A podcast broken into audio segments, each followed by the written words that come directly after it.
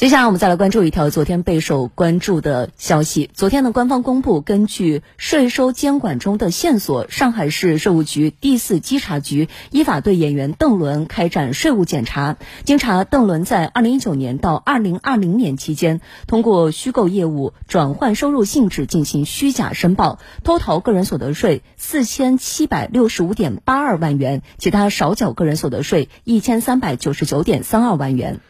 据介绍，在税务检查过程中，邓伦能够积极配合检查，并主动补缴税款四千四百五十五点零三万元，同时主动报告税务机关尚未掌握的涉税违法行为。综合考虑上述情况，上海市税务局第四稽查局依据相关法律法规规定，按照上海市税务行政处罚裁量基准，对邓伦追缴税款、加收滞纳金，并处罚款。共计一点零六亿元。嗯，这也是近些年来继郑爽、薇娅之后，税务系统开出的又一次过亿罚单。这也不由让人想起了全国政协委员巩汉林前不久在两会期间说的那句话：“明星收入上高上达这几千万上亿，还在偷税漏税，完全是给咱们中国人丢脸。”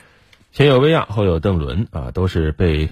过滤筛选后发现出的问题。在这里面，税收大数据分析系统在案件的发现和查处中功不可没，为税收机关、为税务机关加强风险预警、科学精准监管提供了有力支撑。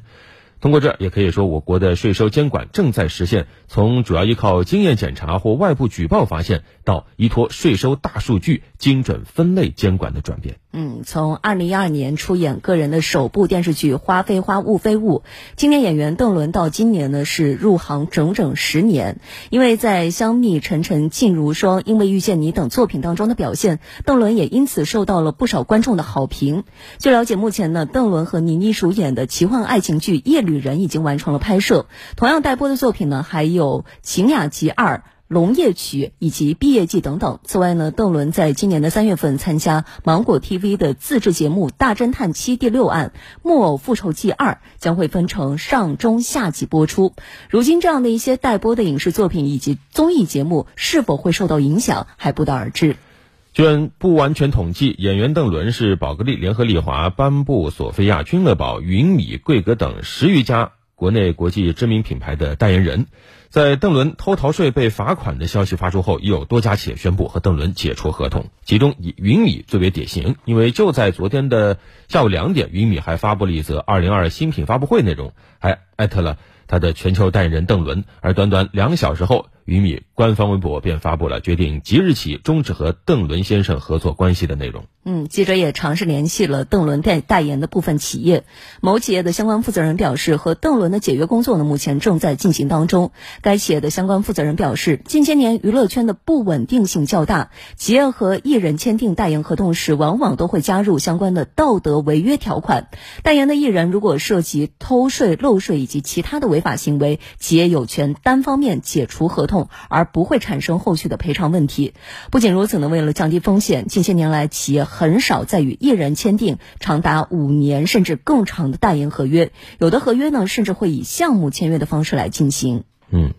呃，昨天我们也关注到邓伦的抖音账号、个人微博、个人工作室等社交媒体账号都被封禁。昨天下午，邓伦的个人社交媒体发布了一封致歉信，信中表示他已深刻自省，接受税务机关一切决定，并愿意承担一切责任与后果。在致歉信中有一句话引发了争议，邓伦说自己将一如既往积极努力工作。嗯，从目前的网友评论来说，大部分的网友都不再想给这个偷税漏税的艺人积极努力工作的机会了。有网友就说了：“这别努力了，你偷税漏税的罚款都够我们干一辈子了。”还有网友说呢：“这娱乐圈中无邓伦，补上税款当素人等等评论都获得了大量的点赞。在很多人眼中，艺人涉税情况恐怕短时间内不会改变。但事实上呢，国家近年来针对娱乐圈税务工作开展的一系列工作，已经彰显了监管的力度和决心，这将对圈内的其他人有着威慑和警醒的作用。回头看看你们偷漏的那些税，算算未来的账吧。